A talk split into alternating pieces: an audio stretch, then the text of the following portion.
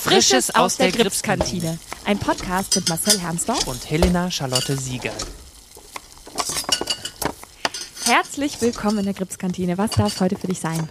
Hallo, ich hätte gerne einen Cappuccino, bitte. Und dein Wunsch ist uns Befehl. Bitteschön. Vielen Dank. Hallo Marcel. Hi Helena. Wir haben eine neue Gästin in unserer Kantine. Yes. Zu Gast heute Cindy Riqui. Riqui? Riqui, genau. Riqui. Ja. Richtig ausgesprochen. Riqui. Ja, Wo kommt der Nachname her? der kommt wohl aus äh, Frankreich ursprünglich. Also mein Mann hat mir den übergeholfen. Ich habe ihn angenommen, ich hieß früher Herr Koch. ja, und ich dachte mir, naja, Koch und Köche gibt's ja jede Menge. Ähm, der Name klingt so schön, den nehme ich mal. Also es ist wohl irgendwie so alt, äh, alt französischer Adel. Mit, Uh. ja, ja. Hallo. Aber es gibt auch gar nicht so viele. Und ähm, also in Deutschland glaube ich sogar nur fünf, die ich kenne. Und das ist meine Familie. oh. Ja, kann ich mit meinem Nachnamen auch ähm, behaupten. Da gibt es auch wenige. Aber es gibt tatsächlich eine Helena Siegerl in Leipzig, die ähm, Ärztin ist. Ah. Und es ist ein bisschen seltsam, weil wir sehen uns ein bisschen ähnlich. Also so ich, ich schaue mal so ein bisschen so in den Spiegel, so ich in 20, 30 Jahren. Es Mhm. werde so aussehen, ich bin mir ziemlich sicher. Aber ich bin mir nicht mit der verwandt, also nicht meines Wissens nach. Und hast du da irgendwie Lust, die mal kennenzulernen und Ich danach bin- zu fragen? Ich, ich bin äh, kurz davor, einfach mal eine E-Mail zu schreiben, so, ey, hi, wir heißen übrigens gleich und sehen auch irgendwie verwandt aus. Hallo, wer bist du? Warte, warte, warte, ich bin in Berlin, ich bin schnell da. Wollen wir mal einen Kaffee trinken gehen oder so? Alles nach Pandemie dann. Ich wurde jetzt, wo jeder mal über seine äh, Namensherkunft und so gesprochen hat. Äh, ich ähm, wurde auch von äh, Zwillingen ähm, aus Italien angeschrieben, ähm, weil der Name Hernsdorf ist auch nicht so üblich. Das stimmt. Und äh, die wohnen auf einer italienischen Insel, ich weiß jetzt nicht wo. Äh, und haben mich dann gefragt, wo ich genau herkomme und so. Und äh, jetzt haben sie mir zum Geburtstag gratuliert und mich mit Cousin angeschrieben. Also sie gehören nicht zu meiner nächsten Familie, ähm, aber sehr merkwürdig. Überraschung. Italienische Zwillinge, die, die äh, Hernsdorf mit Nachnamen heißen. Sehr merkwürdig. Marcel, red doch mal mit deinen Eltern nochmal darüber. Naja. Ähm, Schön, dass du bei uns zu Gast bist. Ja, vielen Dank. Du hast ja einen Cappuccino gewünscht. Ja, Lass ihn dir schmecken. er ist großartig. Dankeschön. und äh, du hast uns auch etwas mitgebracht. Ja, Und das, äh, wie ich gerade schon gesagt habe, ich habe mir äh, gedacht, na ja, also so ein bisschen Nachtisch und weil es ja so heiß ist, was Frisches, fürs Frisches für die Gripskantine. das ist so nett. Es Das ist ein griechischer Joghurt mit Himbeeren und einem kleinen Glücksschokoladchen. Das ist perfekt für dieses Wetter. Ich hoffe, es Lasst es euch. euch allen schmecken. Ja. Dankeschön. Danke. Gerne, Ja. gerne. Mit Zimtgeruch. Mm. Geschmack auch. Wunderbar. Und nicht so süß. Perfekt für dieses Wetter. Wirklich. Mhm. Ein bisschen nicht ganz frozen Joghurt. Ja, genau. Ja, Frozen habe ich nicht mehr geschafft. Entschuldigung. Nein. ähm, Marcel, mach doch mal deinen Job. Ja. Ich habe probiert, ein bisschen was über dich herauszufinden. Okay, Und ich habe eine berufliche Biografie gefunden. okay. Ich hoffe, das warst du. Darf ich fragen, wo? LinkedIn oder so? Mhm. Das bin ich. 1990 bis 93 Fachschule für Sozialpädagogik besucht. Ja.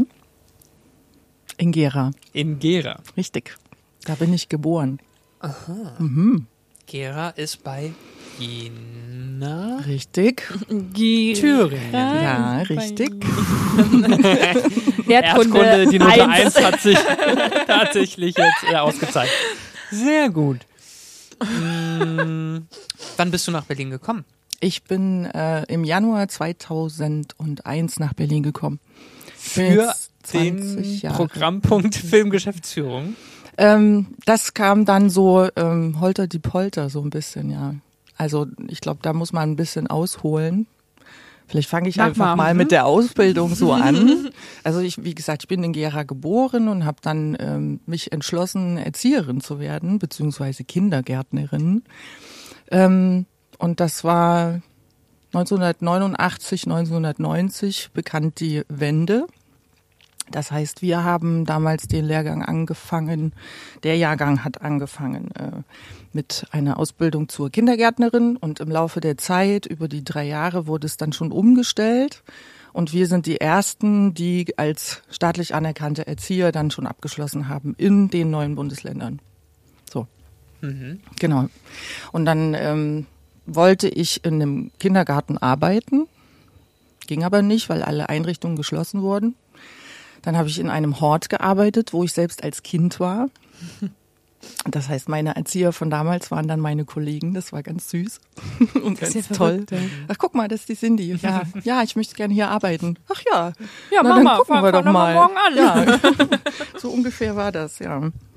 Ja, und dann ähm, bin ich bin ich dann auch ins Ferienlager gefahren und habe dort Kinder betreut und ähm, ja, so hat sich erstmal der Kontakt überhaupt zu, zu einer Kindervereinigung, heißt der Verein, und äh, über diese Vereinigung bin ich halt dann öfter ins, ins Ferienlager mitgefahren als Erzieherin. So, und ähm, mein Beruf an sich konnte ich gar nicht so ausüben, weil dann tatsächlich im Hort eine halbe Stelle nur geschaffen werden konnte. Und da habe ich dann gesagt, na ja, jetzt bin ich die Jüngste hier und wenn das dann ähm, wieder vorbei sein sollte, weil ja gerade so viele Einrichtungen geschlossen werden, dann könnte es mir ja passieren, dass ich die Erste bin, die wieder geht. Und habe ich so gesagt, ich muss leider dankend ablehnen und bin dann tatsächlich nach München gegangen und war dort Kindermädchen und Haushaltshilfe. Von wann bis wann war das? Das war ähm, von November 93 bis zum Sommer 94. Es hätten fünf Jahre werden können, ich habe es neun Monate ausgehalten. Den Job oder die Stadt? Den Job.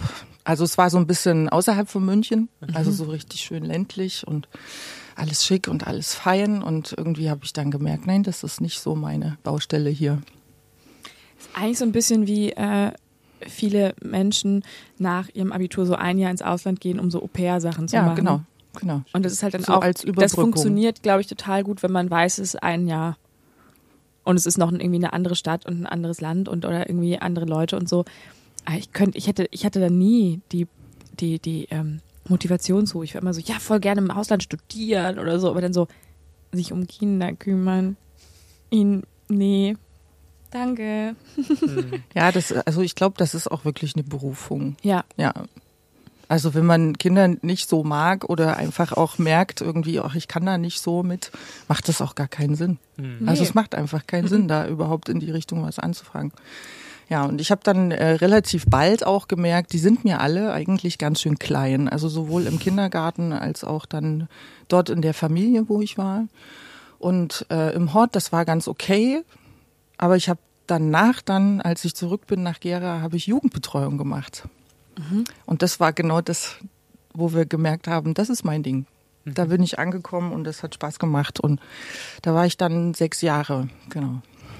Jugendbetreuung, äh, in welcher Form? Also äh, nicht Hausaufgabenbetreuung nach der Schule, sondern Nein, genau. Jugendliche, die Betreuung brauchen aufgrund ihrer Geschichte. Ja, also ähm, angestellt bei einem Sportverein mit amerikanischen Sportarten, also American Football und Cheerleading.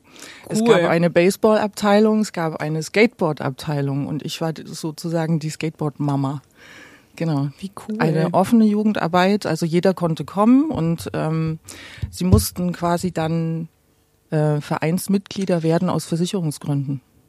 Und so hat sich das äh, dann gefügt und es war aber dadurch, dass es ja trotzdem Jugendarbeit ist, ähm, waren wir in einem Gremium, das nennt sich äh, Sportjugend.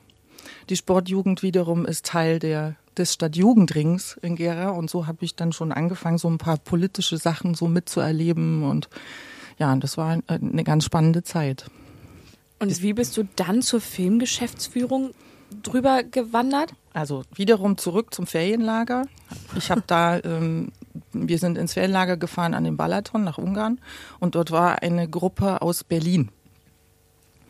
Und äh, die Gruppe aus Berlin, da war ein Erzieher dabei und der Erzieher und ich, wir sind dann ein Paar geworden.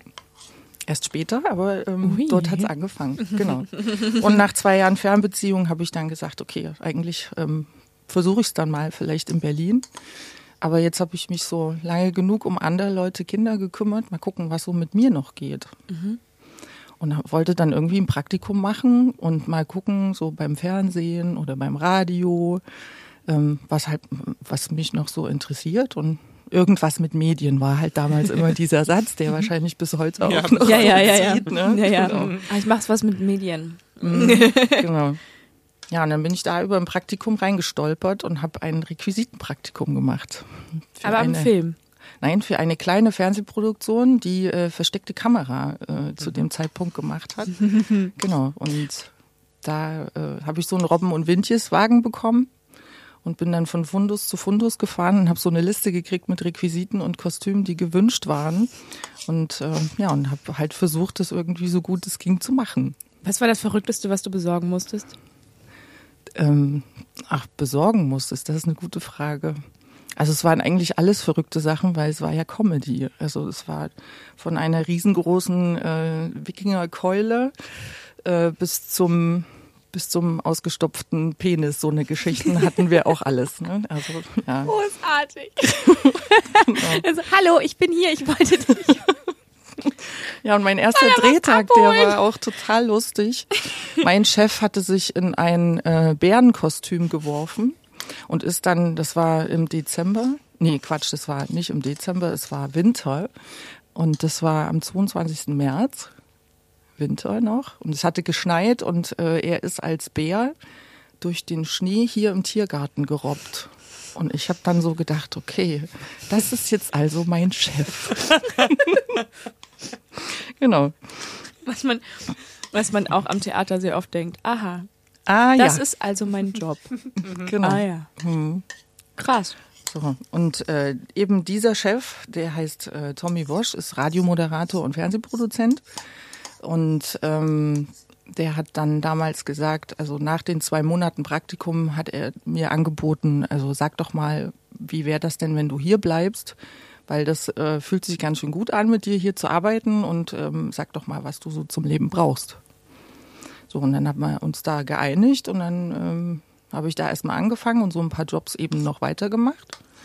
Und irgendwann kam dann so Produktion von Sat 1 und RTL dazu und da habe ich dann so gedacht, hm, ist glaube ich eine Nummer zu groß für mich. Und habe dann so das Gespräch gesucht und gesagt, also das, ähm, da bin ich nicht Profi genug, weil das ist ja ein studierter Job, sowohl äh, Kostümschneiderei ne, als auch Requisite, Ausstattung. Und habe dann den Rückzieher gemacht und gesagt, ich glaube, das ähm, geht nicht gut, das wird dann peinlich. Und dann hat er gesagt, na okay, dann nehmen wir dich mehr in die Orga rein. So, und von der Orga wurde es dann halt Produktionsassistenz und Produktionsassistenz in Richtung Filmgeschäftsführung, weil dann quasi sämtliche äh, Kassenbelegsachen dann auch bei mir landeten und so bin ich da reingestolpert. Halt wirklich so ein Learning by Doing. Hm. Neun Jahre lang. Neun Jahre. Hm. Und Was jetzt für- bist du Jetzt bin ich hier. schon seit 2013 Ja. am Gripstheater. Wie kam es dann dazu? Also von, vom Film dann zum Theater. Also Film musste dann leider irgendwann aufhören, weil die Firma, die Aufträge wurden dann durch Kirchmedia pleite und äh, Comedy-Produktionen wurden weniger oder hat sich alles so sehr nach Köln verlagert. Ähm, wurde dann die Firma auch ein bisschen kleiner und ich war tatsächlich eine der letzten, die dann noch gekündigt werden musste. Und ähm, genau, das war Dezember, jetzt muss ich kurz rechnen, 2010. Und im Januar 2011 durfte ich beim Echo mitarbeiten. Da gab's, den gibt's nicht. Drei Dann gab's Monate. doch den Echo. Da gab's gab's den Echo noch, genau. Der Musik-Echo. Und da war ich so Feuer und Flamme und yeah, Musik und äh, jetzt nochmal eine neue Richtung einschlagen, cool. Ja, und dann äh, erhielt ich dann plötzlich Anfang Februar die Diagnose, äh, Frau Koch, Sie sind schwanger, herzlichen Glückwunsch. Und ich so, ah, ja. Diagnose ist halt Na auch ja. gut. Diagnose schwanger. Hiobsbote. Also das ähm, passte da gerade irgendwie so gar nicht rein. Ja, aber es war ähm, irgendwie war es dann Peng, war es dann da. Genau. Naja, und dann habe ich drei Monate völlig übermüdet. Ich mache das mal ganz kurz. Also ich hatte einen Autounfall am Morgen und hatte über den Tag dann äh, Nackenschmerzen wie verrückt und bin dann abends ins Krankenhaus und hatte so eine Eingebung irgendwie und habe die Schwester gefragt, bevor ich zum Röntgen ging, macht es denn Sinn, wenn man schwanger werden möchte, sich mit Röntgenstrahlen quasi irgendwie, da verbaue ich mir da jetzt was? Und da äh, haben sie gesagt, na sind sie es denn? Und ich so, na nee. Also nicht, dass ich wüsste. Na, mit solchen Aussagen können wir hier nichts anfangen. War dann das Thema. Und dann haben sie mir einen Schwangerschaftstest gegeben. Und, dann Und wenn ich diese Frage nicht gestellt hätte, hätte ich es vielleicht gar nicht erfahren. Also lauter so Sachen ist lustig, ne? Das ist verrückt. Ja, Ja. Und dann hast du schwanger den Echo. genau. Todmüde. Am Ende die Party war natürlich dann auch nicht so meins, weil ich einfach voll fertig war. Aber das war das Projekt dann nach drei Monaten zu Ende. Und dann während der Schwangerschaft habe ich dann für Biller und Wosch, für diese Firma nochmal ein anderes Projekt gemacht und habe das dann im Oktober so ungefähr, so bis Oktober ging es ungefähr und Ende September ist dann mein Sohn geboren. Und dann war ich äh, einfach zu Hause und hatte so richtig Babyauszeit und ähm, habe dann auch so gedacht, oh je, mein Kopf, was geschieht mit meinem Hirn? Ich kann gar nicht mehr arbeiten. Also irgendwie, ich musste so ein Formular ausfüllen und war so ein bisschen überfordert und dachte so, oh mein Gott, ich kann nie wieder arbeiten. Ich kann nie wieder irgendwelche äh, Formulare ausfüllen oder für andere eine Beratung machen oder so. Es ging dann wieder. Weil jetzt genau, weil hier. genau jetzt kam äh, kommt das äh, eine Freundin von mir, die arbeitet in der Bar jeder Vernunft und die rief mich dann an im Frühjahr 2013. Sag mal, Cindy, arbeitest du schon wieder? Und ich so, nee. Hast du einen Job für mich? Ja, vielleicht. Ähm, wir haben gerade den, den Hilferuf vom Gripstheater gekriegt, ob wir jemanden kennen, der sich mit Löhnen auskennt. Und ich so, naja gut, auskennen ist ja so zweierlei Sachen. Ja, ja, alles gut, die haben da so ein externes Lohnbüro. Ähm, man muss es nur vorbereiten. Und ich so, mhm, klingt erstmal gut. Was soll ich tun? Ja, ich gebe dir mal die Nummer von Volker Ludwig und dann rufst du da mal an und dann guckst du mal. Ja, gesagt, getan. Jetzt sitzt du hier. Jetzt bin ich hier. Und arbeitest in der, als Lohn- und Finanzbuchhalterin hier. Genau. Holter die Polter, schon wieder. Schon wieder. Ja, Krass. Das ist Tolle so, Zufälle, die du irgendwie erlebt hast in deinem Mhm. Leben. Hast du dich jemals auf einen Job so richtig beworben, so richtig so mit Brief und, und Lebenslauf und Mappe vorbeibringen und so? Also ähm, bei dem Job, wo ich im Skatepark angefangen habe, habe ich tatsächlich die Unterlagen mitgenommen. Da hat überhaupt niemand danach geguckt. es hieß nur, ach so, ausgebildete Erzieherin, ja super, herzlich willkommen. Super. Und ähm, für die Praktikas hier in Berlin wollte, habe ich so richtig mit Bewerbungen und das war ganz schlimm. Ja. Ja, weil ich bin so ganz schlecht in mich selbst verkaufen und darstellen und das war so, kam alles zurück. Ja. Was sind denn jetzt so direkt, also es ist ja wirklich, glaube ich, ähm, der unkünstlerischste Beruf, den wir bis jetzt Allerdings. hatten. Also denke ich mir natürlich als Vorurteil, wenn ich mir so denke, Buchhalterin, Finanz, keine Ahnung davon. Viel mit Zahlen, viel mit so Excel-Tabellen. Komplette Ja. ferne, fremde Welt für mich. Ja. So, ähm, hast du was mit Kunst zu tun trotzdem? Also ich sag mal, es kann nicht schaden, schon mal in so einem Job reingeguckt zu haben von dem, was ich vorher gemacht habe. Also Requisite, Ausstattung, um zu verstehen, was wird da eigentlich gemacht, was läuft da hinter den Kulissen. Aber ich selbst sehe mich überhaupt nicht als Künstler.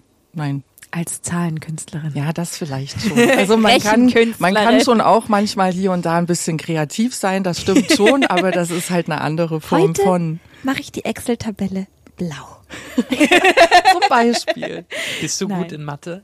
Ich, also man muss Zahlen mögen, oder? Wenn man Ja. den Beruf macht. Also man muss es mögen, genau. Wenn man, also ich merke das jetzt so an meinem Sohn, der hat so gar nicht mit Zahlen. Also kommt eher dann nach meinem Mann, der sehr kreativ ist und eben Ausstatter auch. Und der hat, ähm, also ich sag mal, ich habe Mathe sehr gern gemacht, aber ich hätte mir nie vorgestellt, äh, jetzt dann quasi so schlussendlich in dem Beruf zu landen. Ist halt so passiert. Aber ähm, ich finde, es ist immer so, also wenn ich mir jetzt so vorstelle als Stereotyp Buchhalterin, ähm, ich habe, wir hatten, als ich ge- angefangen habe, ja, mit sehr viel so E-Mail hin und her geschrieben wegen so äh, Daten und so weiter.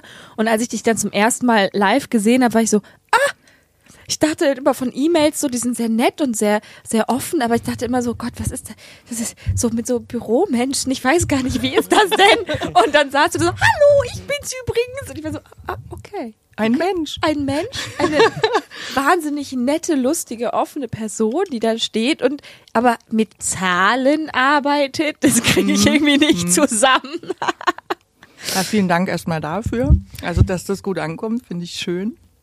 Ja. Ja, aber ich glaube, dass ähm, ich bin da auch nicht so ganz der wirkliche Stereotyp. Gar nicht. Nee. so null. und das ist aber auch sehr schön. Also es ist eigentlich, ähm, ja, sollte man, ähm, also ist das von Vorteil, wenn man da einfach so ein bisschen, also er meint es ja schon, es ist gut, wenn man einen Einblick hatte mal in so ein bisschen künstlerischen Bereich und das mal gemacht hat. Aber ähm, trennst du dich so ein bisschen ab? So, wo du sagst, ja, die machen ihren Kunstkram und ich mache hier meinen Finanzkram und ich verstehe das auch und die verstehen mich wahrscheinlich nicht, aber also wie, wie, wie gehst du damit um, wenn hier fünf, 50 Schauspielende komplett crazy durch, durchs Theater rennen vor irgendeiner Premiere und du eigentlich irgendwie. Ich freue so, mich Künstler um mich rum, wirklich. Ist das, tut es der Arbeit gut, die ja eher so ein bisschen trockener ist, dass man weiß, man ist in einem. Ja.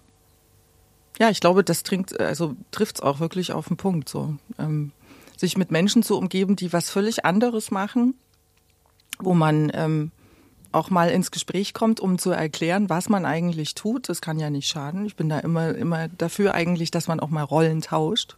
Also so im, im Berufsleben auch. Lass uns mal die Löhne machen. da bin ich ein bisschen vorsichtig. Aber ich sag mal so grundsätzlich ähm, finde ich das immer immer ganz ganz schön. Und ich habe mich auch wahnsinnig, ich sehe seh dich auch gerade zur Tür reinkommen ähm, zu Pandemiezeiten.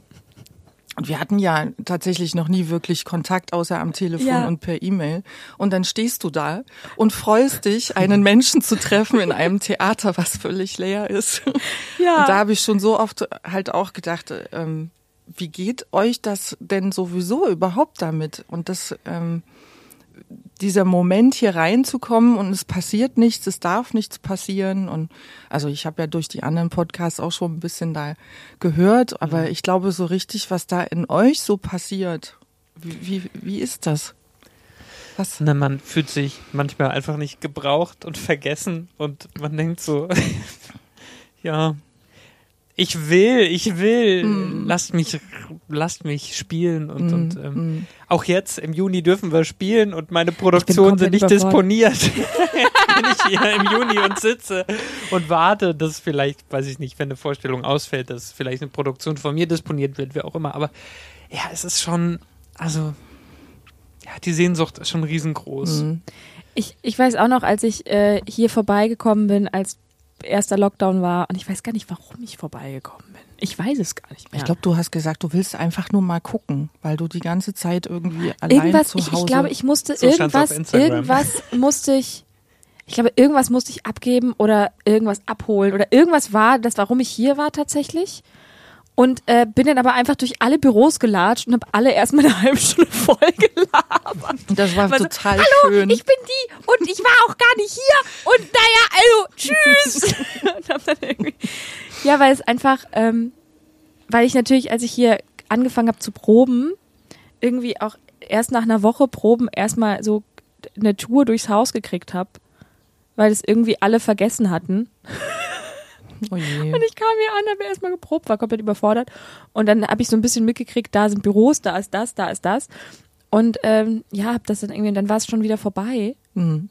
Und dann bin ich hier vorbeigekommen. Dachte mir, ich sag mal Hallo und es war so schön. Ähm, aber na, ich muss ja jetzt spielen dann. Also ich darf spielen im Juni. Mit Kai und Opa, was ja eigentlich im November hätte Premiere gehabt haben sollen. Und wir dann im Februar nochmal gespielt haben für die Aufnahme. Ich bin, ähm, ich musste mir jetzt den, den, den, das, das, die Streaming-Aufnahme nochmal angucken, um zu gucken, ob ich überhaupt den Text noch kann Okay. weil ich so dachte, das ist jetzt so lange her Mhm. Und jetzt halt die andere, also Himmel, Luft und Meer dazwischen nochmal. Mhm. Ähm, ich habe es mir angeguckt und war so, ah okay, doch, ist noch sehr viel da, aber weil wir es ja nie öfter gespielt haben, wir hätten dann, dann bis zu dieser Abnahmepremiere, dann hatten wir drei Monate Pause, dann haben wir es noch einmal irgendwie einen Durchlauf gemacht und dann aufgenommen, aber halt auch nicht im Ganzen durchgespielt, sondern halt gestückelt und jetzt wieder ein halbes Jahr nichts.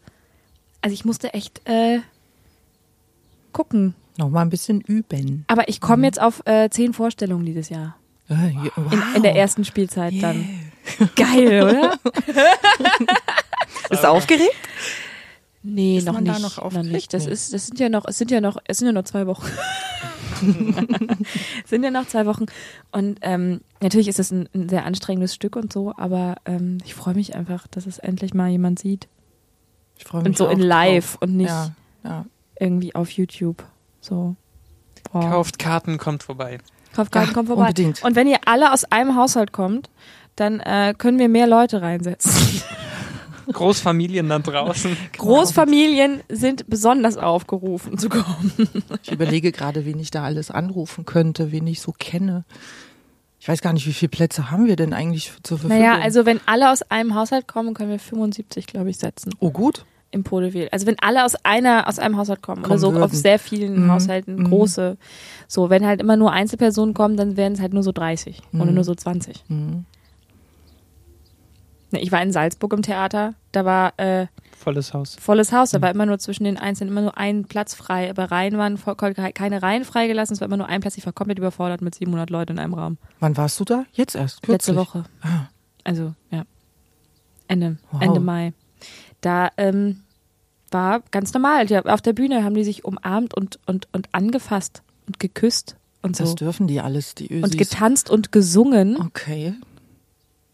Und es war ausverkauft. Und, und ich saß da und äh, ein Tränchen verdrückt beim ersten Akkord und beim Applaus war ich komplett fertig Mhm. mit der Mhm. Welt, weil so viele Leute und weil ganz normal. Mhm. Also es war halt so, Wie fühlt Mhm. sich das an, in so einem vollen Raum zu sein? Weil wenn ich jetzt Videos sehe von irgendwelchen Festen, wo man wieder so dicht beieinander steht oder so, krieg ich ein bisschen Panik. Also ich Es- weiß gar nicht, ob ich das wieder will.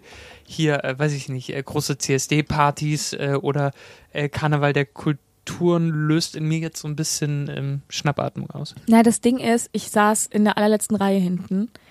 Ähm, ich glaube, hätte ich mittendrin gesessen, wäre das was anderes. Ich hatte so ein bisschen, weil ich ganz hinten saß, hatte ich das Gefühl, ich habe nichts hinter mir, sondern ich kann alle sehen vor mir. Ich glaube, hätte ich jetzt so mittendrin gesessen, mit dem Gefühl um mich rum, so 360 Grad überall Leute, Ja. wäre das was anderes gewesen. Ähm, es war total seltsam. Tatsächlich ist Theater gucken mit FFP2-Maske geht total gut, weil man Mhm. sich nicht wirklich viel bewegt. Also Mhm. man ist nicht irgendwie, steht nicht in der U-Bahn rum und muss die ganze Zeit, sondern man sitzt wirklich einfach da. Das geht total gut. Ähm, aber ich habe gemerkt, mit diesen Abstandsregelungen auf der Bühne, weil ich ja jetzt Theater wirklich nur so kenne, seit ich aufgehört habe zu studieren, fand ich total seltsam, dass die sich halt, ich meine, es war auch Kabarett und bei Kabarett ist halt natürlich, ne, dann lecken die sich da gegenseitig auf der Bühne ab und ich saß dann immer so, ha, Moment, das ist aber nicht äh, Abstand. Wie ihr dürft singen. Corona-Polizei, Corona-Polizei. Nein, Abstand, Abstand, Abstand. So halt, ähm, ist halt, aber ich hab, man gewöhnt sich relativ schnell wieder dran. Also Mhm, man mhm. irgendwann denkt man nicht bei jedem Kuss drüber nach, ob das jetzt erlaubt ist. Mhm. Und ähm, ich habe es aber auch, ich bin auch, dass ich sonst nie mache. Ähm, es war die, der Applaus war vorbei und das Orchester spielt eigentlich noch ein bisschen weiter und sonst sitze ich dann immer noch da und höre mir das so an, wie die noch so wie so ein äh, ich bin sofort aufgestanden und bin rausgestürmt, weil ich keine Lust hatte, mit dieser Menge irgendwo zu stehen und auf meine Sachen zu warten bei der Garderobe. Ich bin sofort raus, meine Sachen und bin einfach raus und an die frische Luft. Und habe auch wirklich am nächsten Tag noch so gedacht, so wow, das waren echt viele Leute. Das war echt, das waren krass viele Leute. Und Ja, natürlich ja. alle entweder getestet, genesen oder geimpft und mit aktuellem Test und so weiter. Aber trotzdem ganz seltsam. Es macht unsicher, oder? Also solange, ich glaube auch, das wird noch ein bisschen dauern, bis, bis das mit den Impfungen auch wirklich so angekommen Bis ist. man sich dran gewöhnt bis hat. Wieder. der Schutz halt auch wirklich da ist und man sich dran gewöhnt hat, dass man halt tatsächlich dann wieder ohne Maske vielleicht mal wieder darf. Also ich glaube, ich Und- werde äh, so U-Bahn fahren. Also ich glaube in so in so Veranstaltungen, wo man weiß, wo auch nachverfolgt wird, wer wo ist und so, kann ich sehe ich mich eher mal ohne Maske irgendwo Mhm. sitzen. Aber U-Bahn fahren ohne Maske finde ich gerade einen Gedanken, der mir der mir wahnsinnig viel Angst macht. Mhm. Weil da einfach, du weißt nicht, also du, hast keine, also da, da, kann es ja auch sein, dass die U-Bahn leer ist und plötzlich Ja. hält die am Alexanderplatz und 500 Leute steigen auf einmal ein Ja. und du kannst es eben, also ich glaube, die Maske ist ein Accessoire, was wir noch sehr lange und denke ich immer wieder einfach Das dabei wird uns haben. begleiten, Und das ja. ist ja auch total in Ordnung, ich wenn kein es hilft. Problem mit, ganz ehrlich. Nein. Ganz ehrlich, eigentlich Nee. super Nee. gut. Schützt uns, ist auch wunderbar. Ja. Ich merke hier im Haus nervt's mich manchmal. So vom Schreibtisch aufstehen, um sich vorne einen Kaffee zu holen. Ah, äh, Maske, schlimm. Schnell nochmal. Ja. Man gewöhnt sich dran, aber ich freue mich auch drauf, wenn das dann irgendwann mal wieder so ein bisschen nicht mehr sein muss. Ja. Weil wir eben ja auch alle getestet sind und uns da sehr vorsichtig bewegen auch. Und Also euch jetzt auch ich nicht so- irgendwie ableckt eigentlich. Nee, Küche. genau. Also es wird schon eigentlich sehr viel in diesem Haus umarmt und ähm, abgeleckt jetzt nicht, aber also kann ich nicht beurteilen. Vielleicht nicht, also nicht hier in unserem Bereich.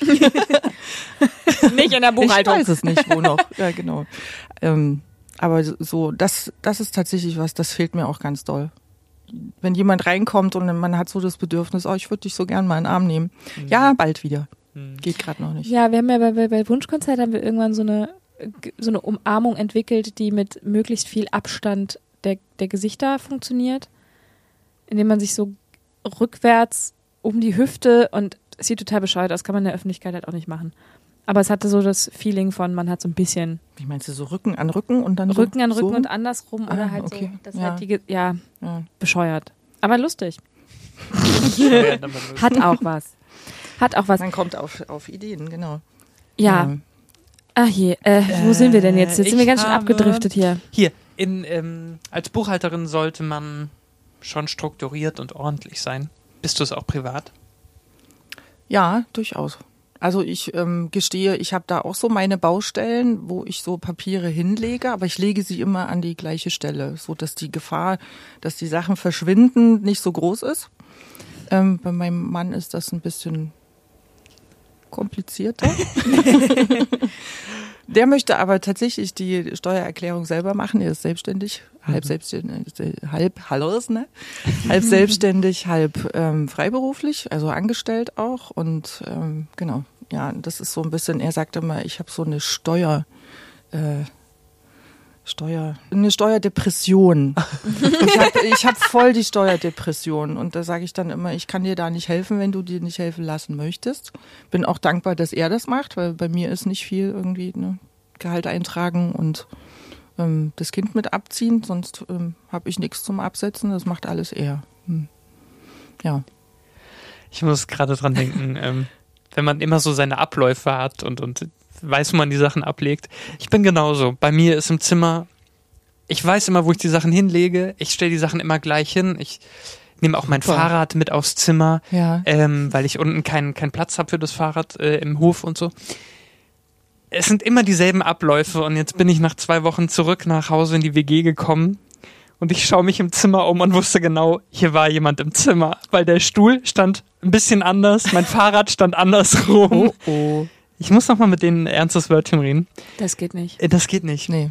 Irgendwas ist da drin passiert. Das wäre bei, Ähm, wär bei mir echt schwierig, wenn ich nach Hause kommen würde und merke, es war jemand in meinem Zimmer, weil ich wohne alleine. da sitzt jemand in der Ecke und Also sagt, hi. so, hallo. Aber ich staune gerade, du wohnst in der WG? Ja. Ja, Ja, äh, glaubt man nicht. Weil ich vom Typ her ich äh, weiß gar nicht. würde. Aber nee, ich, ich weiß gar Nee, nicht. weil ich passe eigentlich in keine WG. Okay. Aber in die WG passe ich, weil wir Freunde, Freundinnen sind und ähm, ja. deswegen, genau, wir kennen uns aus, äh, aus dem Studium und äh, das funktioniert sehr gut mit uns. Und da ist schon Vertrauen da und da darf auch jemand mal in mein Zimmer gehen. Aber ich würde nicht in jede WG passen, weil dafür bin ich wirklich zu ordentlich und äh, zu sauber. Wir könnten halt nie zusammen wohnen, Marcel. Ich glaube auch. Das wird Oh, ich nicht gehen. bin, glaube ich, da auch ganz streng. Ich bin hier schon immer am Schimpfen und Meckern, wenn im Kühlschrank irgendwie die Sachen vor sich hingammeln. Nee, also was mit Essen und so, Jemand, ja. Was mit Essen angeht, bin ich total, also da mein Kühlschrank ist immer super sau sauber und ordentlich. Ich habe so ein bisschen ein Problem mit ähm, Geschirrspülen, weil ich habe keine Spülmaschine. Und ähm, da ich, ich habe dann immer, wenn ich so gar, kein, gar keinen Bock habe, irgendwas zu machen, dann denke ich so, ja, ist ja mein Dreck. Ich lebe ja alleine in meinem Dreck, ist ja wurscht. ja, das kann ich total gut nachvollziehen. Und, so- weil, und, und so, aber ähm, ich habe es durch die, über die Pandemie hinweg und auch sonst habe ich jetzt wirklich nach anderthalb Jahren alleine wohnen gemerkt, man muss sich einfach oft Leute einladen. Man muss einfach so der Place sein, wo man sich trifft, die Wohnung, weil dann ist man nur, oh, ich krieg Besuch und dann ist es immer ordentlich. dann macht man auch was. Dann macht man es auch ordentlich, weil bei mir ist es ja wurscht, wenn da ein T-Shirt auf dem Boden liegt. Ich weiß ja, dass es da liegt. Ich falle da auch nicht drüber, weil ich hab's ja da hingelegt. aber aber aber ähm, halt nur, wenn ich Besuch krieg. Und warum kein Geschirrspüler? weil die Wohnung super klein ist und keine, Kein Platz dafür? keinen Platz dafür. Ich hatte schon überlegt, Auch so ja, ich habe überlegt, ob ich mir so einen kleinen- Tischgeschirrspüler zulege. Mhm. Ähm, und dann habe ich aber noch weniger Arbeitsfläche und dann weiß ich, wo pa- packe ich denn? Ich muss das nochmal überlegen mit dem Geschirr, Tischgeschirrspüler. Und ähm, ich könnte mir doch einfach angewöhnen, wenn ich mir einen Kaffee morgens mache und wenn ich mir dann am Mittag einen zweiten Kaffee mache, einfach den in die gleiche Tasse zu machen und nicht einfach eine neue zu holen, dass meine ganze Spüle voll mit Tassen steht, weil ich absolut abhängig von Kaffee bin. Das wäre halt so eine kleine Sache, aber das merke ich halt, mache ich halt nicht. Bin ich ein bisschen doof. doof. Also ich kann mir ein Leben ohne Spüler nicht mehr vorstellen. Ich gestehe. Es ist, es ist, äh, ich hatte, als ich noch in Wien gewohnt habe, mit meinem damaligen Mitbewohner immer gesagt, wenn wir irgendwann ziehen wir doch mal aus dieser Wohnung, in der wir gewohnt haben, wir haben dann im Endeffekt vier Jahre gewohnt, aber also irgendwann ziehen wir um in so eine geile Altbauwohnung und dann brauchen wir auf jeden Fall eine Badewanne, einen Balkon, eine Spülmaschine, drunter machen wir es nicht. Ähm, wir wohnen jetzt beide alleine. er zwar mit Spülmaschine, aber ohne Badewanne und Balkon und ich ohne Badewanne und Balkon, aber im Altbau. Weil wir haben beide, Aber beide keine Geschirrspüler. keine Spülmaschine, nein.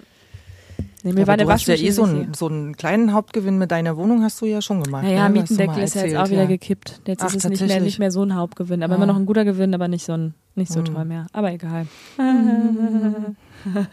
Gut, äh, kommen wir nochmal zu dir. Ja. Okay. Ähm, ich habe hier noch einen Punkt. Und zwar ähm, haben ja jetzt durch die Pandemie viele Firmen gemerkt, dass sie digital nicht sonderlich gut aufgestellt sind und einfach noch zu viel mit Ordnern und Papieren arbeiten. Mhm. Wie ist das denn bei dir in der Finanzbuchhaltung am Gripstheater? Du meinst generell im Gripstheater? Ja. Ja. Oder generell? Also da ähm, muss ich sagen, es gab die Sabine, als ich hier angefangen habe und die ich erst vertreten habe, weil die Dame damals krank war. Ähm, die hatte noch so, die war auch 40 Jahre hier am Haus, angefangen als Kassiererin und dann bis zur Buchhaltung. Und die hat das noch sehr äh, analog gemacht, also viele Excel-Tabellen, um es dann ins äh, Dativ-Programm einzupflegen. Jetzt ist Katharina da. Und Katharina hat auch ganz viel schon äh, angestoßen, was so in die Richtung geht. Wir scannen Rechnungen und legen die elektronisch ab. Wir haben eine Verknüpfung in einer Cloud, wo wir miteinander arbeiten können. Und also ich nutze das noch nicht so viel, weil mein Bereich, was ich da mache, da lege ich immer so ungern irgendwo ab, wo ich noch so. Ich bin ein bisschen vorsichtig, was Daten angeht. Also ohne das jetzt zu übertreiben mit Datenschutz, aber ähm, das äh, Dativ-Programm, mit dem ich arbeite, ist da auch sehr sicher. Also ohne 20 Passwörter komme ich da auch nicht rein. Ich muss mich immer zweimal einloggen am Tag, um irgendwie Daten einzutragen, abzuspeichern und so. Ja, also ich finde, wir sind auf einem guten Weg. Das war lange nicht so, aber es fühlt sich gut an. Also dieses, aber das äh, papierlose Büro wird ein ewiger Traum bleiben, weil man muss einfach auch Dinge in der Hand haben Mhm. und wir werden geprüft. Und da äh, kommt dann halt eine Dame vom Senat und die sitzt dann und wühlt die Ordner durch und dann Wie ähm, oft passiert das? ähm, jetzt tatsächlich die letzten Jahre hatten wir jedes Jahr eine Senatsprüfung, weil wir lange nicht geprüft wurden. Okay. Und äh, dieses Jahr ist jetzt schon zweimal verschoben worden. Die Dame kommt dann im September. Und dann ist sie anderthalb Wochen hier und prüft unsere Unterlagen. Ja. Uiuiui, die Ja, könnten wir ja. auch einladen in den Podcast. Das wäre bestimmt interessant. Also das ist äh, ja. So, wir haben alle durch. Wollen Sie Genau. auch mal kommen? Und früher war das eben so, dass die sich wirklich jeden einzelnen Ordner hinlegen mussten und das alles vom Urschleim durchgucken. Also jeden Kassenbeleg, jede Rechnung, ist der Vertrag dazu da. Ähm, heute geht das ja schon so, dass man eine, eine, also ein Datenpaket denen quasi schon hinschickt. Dann können die vor Ort schon gucken und sich in ihrem Rechner dann auch wiederum neue elektronische Programme, die dann schon so Fehlerquellen raussuchen oder halt so stichprobenartig hier Rechnung XY, da hätte ich gerne den Vertrag dazu. Ja, kein Problem, haben wir hier und da und so. so. Und das ähm, erleichtert viel, aber wie gesagt, also ganz ohne Papier geht's eben nicht. Das ist auch ein Traumjob oder so. Unterlagen durchgucken und auf Fehler überprüfen. Oh, Muss ist- man mögen. Oh. Mhm. Ich glaube, das ist, Spaß. das könnte ich mir eher vorstellen als rechnen. Also wirklich nur Sachen kontrollieren Ja, du musst ja auch rechnen, ob die Sachen stimmen. Na, der muss ja auch Ne, also, Taschenrechner. wobei, wenn das ein Programm macht, natürlich dann nicht. Ja, also ich sag mal, ich arbeite mit Excel und wenn ich bin jetzt auch nicht mehr so, dass ich alles nur noch im, nur im Kopf rechnen kann. Also wir sind keine Genies oder Kriegst so. du, ne? hast du so richtig coole Excel-Tricks, wo du so irgendwie so äh, du weißt, gan- das muss ich dann da eingeben und plus das und minus das und mal das und das, dann Genau. das und dann rechnet mir das alles auf. Kannst du so so coole Sachen? Also ich kann noch nicht so viel. Wir, sagen, wir kriegen jetzt am Mittwoch ist die zweite Excel-Schulung. Da geht's schon in die Richtung, auch um unsere, um unsere Arbeit zu optimieren. Genau, Excel-Schulung Teil 2. Aber der äh, Andreas ist da, der totale, unser Geschäftsführer, der totale Freak auch. Also der kann sich da so reindenken und äh, da muss ich auch noch mal sagen, also alles, was mit Kurzarbeit zu tun hat, diese Rechnerei, das könnt ihr euch nicht vorstellen. und ich habe wirklich, ich habe hier weinend gesessen und gesagt, ich gebe auf, ich schaff das nicht, ich kann das nicht, es ist mir alles zu viel. Hilfe, wo, wo, wie machen das die anderen? Und dann ähm, war Andreas da eine Riesenunterstützung und hat sich eben hingesetzt und eine Tabelle rausgefrickelt, die wir dann natürlich jeden Monat auch, wenn es irgendwo, wenn es Dinge gibt, die mir auffallen, wo ich dann so sage, äh, Moment mal, wenn ich das jetzt da eintrage, ähm, wenn mir irgendwas komisch vorkommt, dann können wir uns da nochmal austauschen. Er überprüft das dann ganz schnell, aber also ich kann so eine Tabelle noch nicht entwerfen, die mir automatisch ausrechnet, so und so. Also ich habe schon auch so meine Tricks und ähm, aber so ein richtiges Excel-Genie, da bin ich weit weg von. das ist auch wirklich, also so als als so auf dem Lebenslauf stehen haben, ich bin richtig gut, ich kann richtig gute Excel-Tabellen. Also da bin ich so weit von entfernt. Ich weiß Ja, nicht, du weil ich bist ja auch Künstlerin. Nein, aber, Also, aber ich finde das, ich finde es halt total interessant. Ich bin mal in irgendein so ein YouTube-Loch gefallen, habe mir irgendwie so ein, so ein stündiges Video angeguckt darüber, wer so, so die coolsten Excel-Tricks und ich war so, ich wüsste noch nicht mal, wie ich eine zweite Spalte reinmache. so, Ich bin Hä? auch völlig lost bei dem Thema. Excel? Ja. Also wenn ihr da Lust drauf hättet, kann ich euch da gerne mal so eine sowas zeigen, wie man sich ganz schnell eine eine äh, Tabelle bastelt. Das ist wirklich ganz easy. Man muss es halt einfach wissen, wie alles. Aber für was? Also ich, ich brauche halt keine Tabellen. Ja, sonst siehst du, so, dann ne? brauchst du es auch nicht. brauchst du es Ich auch nicht. halt, also ich Ja. würde voll gerne Tabellen brauchen, aber ich brauche sie nicht. Vielleicht hast du ja irgendwann mal den Drang, einen, äh, dir eine Übersicht über deine privaten Finanzen zu machen. Dann Oh ist nee, das lieber nicht. lieber nicht. Versuch was wert. Ich gucke auch sehr ungern auf meine Kontoauszüge, muss ich sagen. Nee, da gucke ich sehr oft Echt? drauf, Nee. weil ich immer Angst habe, dass mir irgendwas, dass irgendwie was fehlt. Aber ich habe äh, Mir immer, wird es gar nicht auffallen. Ne? ich habe immer einen Überblick äh, über über alles so, aber ähm, ja könnte. äh, Ich bin aber, ich habe auch eine gute Altersvorsorge. Ich habe ja eine Rentenversicherung, eine private, die ich mir Sehr gut. abgeschlossen habe und Mhm. äh, spare da schon auf meine Rente, weil ich denke, so Rente kann ich mir abschminken. Ja. Äh, so. Und das mache ich schon. Und das war so das Größte, so das Erwachsenste, was ich jemals getan habe. Ähm, Das vor ein paar Menge. Monaten zu Mhm. sagen, ey, okay, und so viel Geld im Monat, das lege ich zur Seite. Und zwar nicht irgendwie auf ein Sparkonto, wo ich ohne Probleme einfach so hingehen kann, sagen, oh, die Schuhe sind doch schön, ja, ich gehe mal ins Sparkonto, sondern die einfach weg. Das Geld ist irgendwo und macht Sachen und irgendwann kriege ich so. Da reden wir mal So. drüber. Du musst mich mal beraten, weil das muss ich, ich leite dich an meine. Versicherungsmakler weiter, die sind sehr nett. Kriegst du hier. Die sind sehr nett, Provision. Ja, wir sind schon, wir haben jetzt schon so viel geredet. Aber wir haben noch so viele Themen hier. Noch so viel Themen. Wir müssen jetzt mal über das Krebstheater ein bisschen Ja, reden, ne? Jetzt, jetzt haben wir genug über Excel-Tabellen und über Kurzarbeit geredet. ähm, nämlich gar nicht. Auf jeden Fall. Was ist denn eine deiner Lieblingsgeschichten deiner bisherigen Zeit am Grips? Also ich habe eine, eine Lieblingsgeschichte, die mich persönlich betrifft, die mit deinem Sohn zu tun hat. Oh, tatsächlich. Aber erstmal du. Ja. Also es hat, es hat auf jeden Fall mit Kindern zu tun und ich hatte ähm, so dieser Moment dann zu verstehen, in einer Kindervorstellung hier zu sitzen und zu verstehen, was das mit Kindern macht. Das ist einfach ein Riesenerlebnis. Also das, ähm, ich kann, also meine erste Vorstellung, die ich überhaupt gesehen habe, war Linie 1 und ich kann mich nicht erinnern, welches Kinderstück dann das war. Ich würde fast sagen, Pünktchen trifft Anton. Aber wie Kinder staunend hier drin sitzen und mitsingen und am Ende dieser Schlussapplaus kommen mir gleich die Tränen. Ich bin da sehr emotional. Das ist, ähm, da, also das, ja, das wünsche ich euch so sehr, dass ihr das ganz bald habt, bitte. Ja. Ja, das werdet ihr erleben. Also das ist wirklich was, das bringt einen so zum Strahlen, wirklich. Wir müssen die Verträge so lange verlängern, bis wir das endlich mal erleben hier in volles Haus. Weil ich sehe es kaum nach drei Jahren. Stundenlang Verträge Drei Jahre. Podcast gemacht am Gripsee. Denkt ihr darüber nach aufzuhören schon? Nein. Nein. nein ja, nein. ich werde jetzt, äh, ich habe überlegt, ich reich, heirate jetzt reich. Das Nein. kannst du ja machen, aber du kannst ja trotzdem und trotzdem hier Nein, bitte nein, wir, wir sind ja noch, wir sind ja noch zwei Jahre, sind wir auf jeden Fall noch im Vertrag sowieso Voll. und Vertragsverlängerung geht im, also ich, Aber ich denke schon darüber. nach, dass man jetzt ein Jahr hier war und das nicht wirklich erlebt hat. Ja, Und dass die Zeit ja nun mal nicht anzuhalten ist und nein. dass Das ich wird hoffe, kommen. dass Wir es werden alle älter.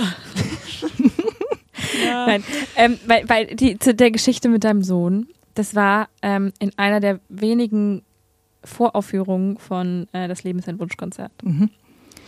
Und das ist natürlich, wir haben als Musiker einen Percussion, M- Percussionist. Mhm. Äh, das heißt, es wird auch ein bisschen lauter und es ist teilweise auch sehr düster und es wird ein bisschen dunkel und es ist ein bisschen gruselig.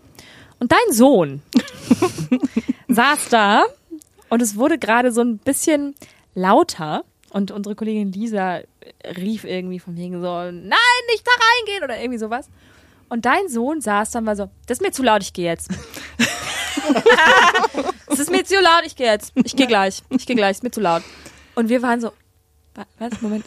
Hä? Und dann meinte, dann meinte Regine danach zu mir nur, ja, das ist der Sohn von Cindy, der ist, äh, der hat ja keine Hemmung. Genau. Das ist einer damit so von denen, mit denen musst du, genau, mit denen musst du immer rechnen.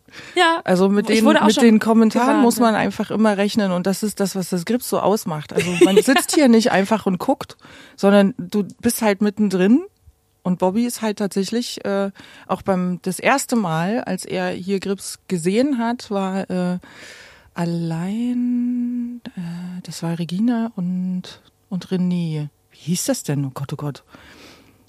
Also so ähnlich wie Allein zusammen war der Titel, aber das ist es nicht. Und es war für Kinder ab zwei. Und es war eigentlich relativ viel Pantomime, es wurde gar nicht so viel gesprochen.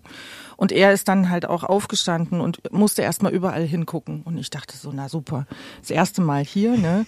Und das Kind muss gleich wieder irgendwie auffallen und auf die Bühne laufen und hier am Karton gucken und da beim Musiker gucken. Und ich dachte so, komm zurück, komm bitte zurück. Und die haben das dann ganz toll gemacht. Sie haben ihn dann halt so leicht wieder von der Bühne weggeschoben, weil die Kinder saßen halt so rundrum an der Bühne. Und das ist halt das Tolle. Du sitzt nicht einfach wie im Kino oder wie in, in einem anderen Theater, wo so klar ist, hier ist Publikum, da ist Bühne, sondern hier ist so alles. Ja. Ja, und der Bobby liebt es, hier zu sein. Bin so laut, ich gehe jetzt. Ich gehe Nee, nach Hause. Also das war, ähm, das hat aber tatsächlich die Ursache, dass es für ihn äh, sehr schnell zu laut werden kann. Er ist selber sehr aufgeweckt und sehr laut, aber er hatte halt auch ein sehr sensibles Gehör. Und das Ja. ist auch etwas, was ich dann auch merke, wenn ich so in Proben mal mit drin bin oder halt in so einer ähm, Voraufführung und dann halt auch sage bei der Dramaturgie nochmal hier, ich glaube, es ist ein bisschen laut. Das war eben Ne? ganz, das war während der ganzen Probenzeit immer eine Diskussion, ist es da teilweise zu laut oder nicht? Und es war dann halt, Frank Panans, der Regisseur, hat genau das dann auch eben genau so. Ja, und sieht er, seht ihr, es ist zu laut. aber, ja, natürlich ist es laut, aber es ist ja auch gruselig und man muss sich ja erschrecken. Es ist ja, es ist ja auch Sinn und Zweck, aber es war einfach, ähm, es war wahnsinnig cool. Dein Sohn wäre ein perfekter Stückeprüfer. Ja. So Ist er ja auch. Ist er auch. inoffiziell. Ist er auch, genau. Offizielle Stücke. In welche, in welche Vorstellung sollen wir kommen, damit ihr merkt, wo, wann? Naja, ich habe ja jetzt noch nicht so viel. Also ich finde, also Kai und Opa Mhm. ist ihm bestimmt auch zu laut manchmal. Schauen wir mal. Kann ich mir gut vorstellen, dass es Ja. teilweise auch ein bisschen laut ist. Mhm. Einfach weil da Krieg ist. Es ist Genau. halt einfach, Krieg ist halt aber laut. Und das ist im Podewil, ne? Genau, ist auch wieder im Podewil. Ja. Du kriegst deine Chance nach hier. Ist auch wieder im Podewil. Ganz bald. Naja, wird schon. Ja. Was ist denn deine Lieblingsproduktion hier am Haus? Also ich, ähm, ich mag ganz viele. Ich glaube, das ist so die Standardantwort. Man kann sich da gar nicht so festlegen. Ich liebe Linie 1. Das ist tatsächlich auch was, wo ich so einen Aha-Effekt hatte mit äh, Hey Du. Und das, ah, das ist gar nicht von den Beatsticks. Oder War mir von doch- Sido. War mir doch so. Ich kannte das doch vorher schon. Stimmt. Und dann, ja, so. Und ähm, das war das eine. Und die, halt dieses, also dieses große Ganze so zu sehen. Und ähm, ich mochte auch Frau Müller muss weg. als Erwachsenenstück ganz wahnsinnig. Das hatte so viel Witz und so viel Charme und äh, dann aus der Sicht eines Pädagogen so zu gucken, ist auch nochmal sehr lustig. Pünktchen trifft Anton ist auch wirklich eins der Lieblingsstücke und äh, Laura und ich mag äh, unheimlich gern Nasser. Finde ich ein ganz tolles Stück. Von der Musik bis zum bis zum kleinsten Auftritt, also ja, es ist einfach. Ich bin jetzt sehr gespannt auf die Inszenierung mit Ludwig. Habe ich auch noch nicht gesehen. Gab es ja auch noch nicht die Chance, oder? Wisst ihr das? Nee. Ich glaube, gespielt hat er schon. Nein, er hat äh, mit der Produktion die das Geprobt, gefilmt, haben ja. sie es Ach, gefilmt haben auch. sie es, genau. Ich weiß nicht, wann das wahrscheinlich im Sommer irgendwann. Doch, Ähm, der hat das schon gespielt. Auch schon gespielt? Ja, ja. Weiß gar nicht. Was ist denn die Lieb Lieb Lieblingsproduktion von deinem Sohn?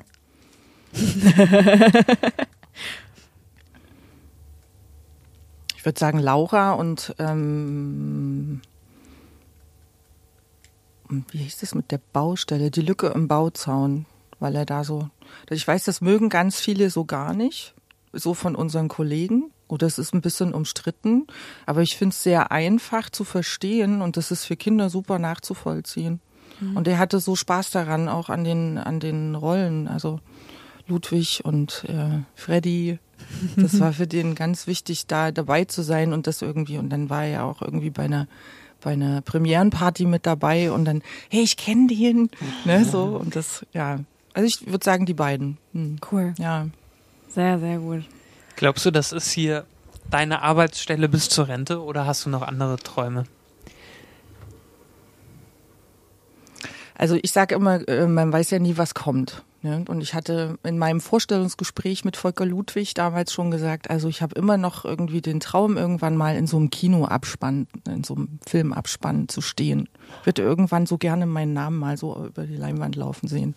Und habe ich so gesagt, also falls Hollywood mal an, anklopfen sollte, hätte ich irgendwie Bock, so eine Produktion zu machen. Also weil mich das interessiert, wie groß äh, strukturiert man da denken muss. Und das ist, ähm, da würde ich sagen, da würde ich mir Urlaub für nehmen, unbezahlten, um dann wieder hierher zu kommen. Also ich kann mir das schon gut vorstellen hier, ja.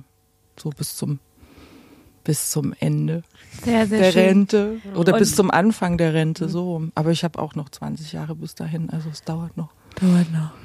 Und somit sind wir auch schon am Ende angekommen. Tatsächlich? Ja, wir sind schon bei 52 Minuten. Bei 52 Wow. Minuten. Ja. wir, Wir müssen uns öfter unterhalten, glaube ich. ja. gibt Ähm, zu erzählen. noch deine letzte Chance. Hast du noch eine Frage an uns? Ich, äh, ich hatte mir so viele Sachen auch aufgeschrieben und hatte so ein bisschen recherchiert. Also ihr habt ja beide schon gedreht und bei dir habe ich gesehen Soko Kitzbühel. Ja. Ja, wie war das? ich bin totaler Kitzbühel-Fan. Wir fahren ja immer zum Ja, Skifahren. zum hin, Apache. Das ja, ist ja, der ja, ja. Das ist der nächste. Punkt. Das ist der nächste Punkt. Wintersportfan. Ja. Oh Ähm, äh, ich war da wirklich nur zwei Tage zum Drehen eben. Aha. Äh, hab die Rolle bekommen. Ist nur so eine, so eine Kleine auf, auf, auf, Auftritt von 30 Sekunden.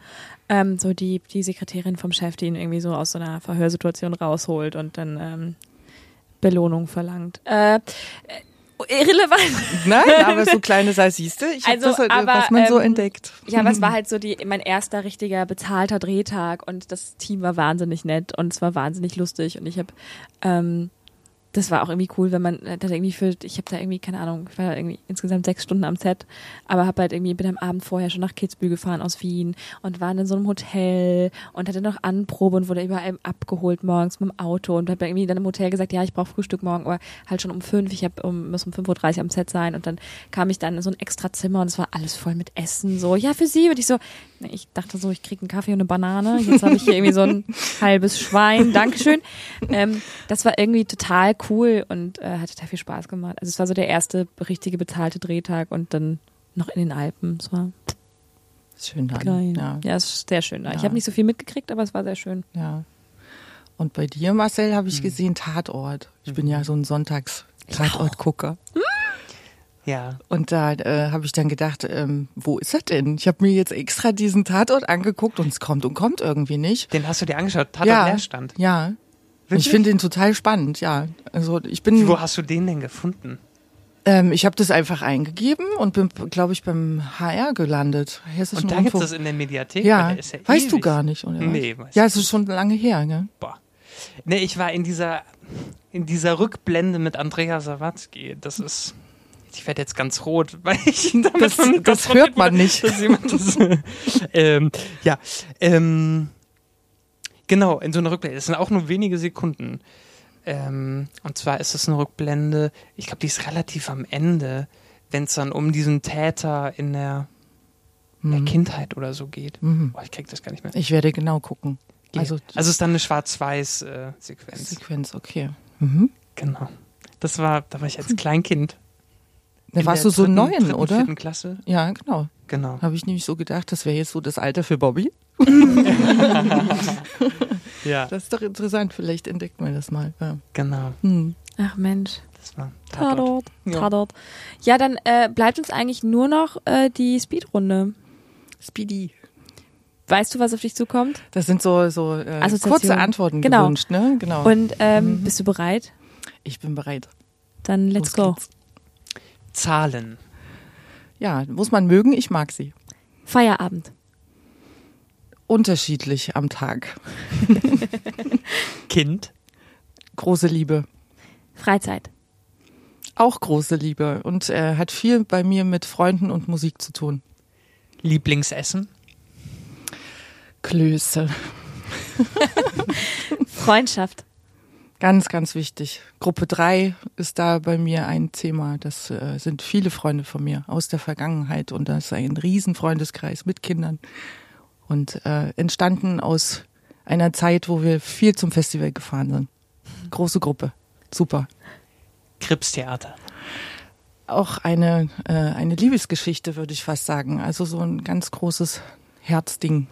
Ich bin sehr gerne hier. Und das waren wunderbare letzte Worte. Vielen, vielen Dank, dass du da warst. Das war Ja. so schön. Danke ich für danke deine Geschichten. euch. Ich Super. danke euch. Wir wiederholen das nochmal. Wir machen nochmal Teil 2. Wir haben noch so viele Zettel, Sachen auf dem Zettel stehen. Also sehr gerne. Ich komme wieder.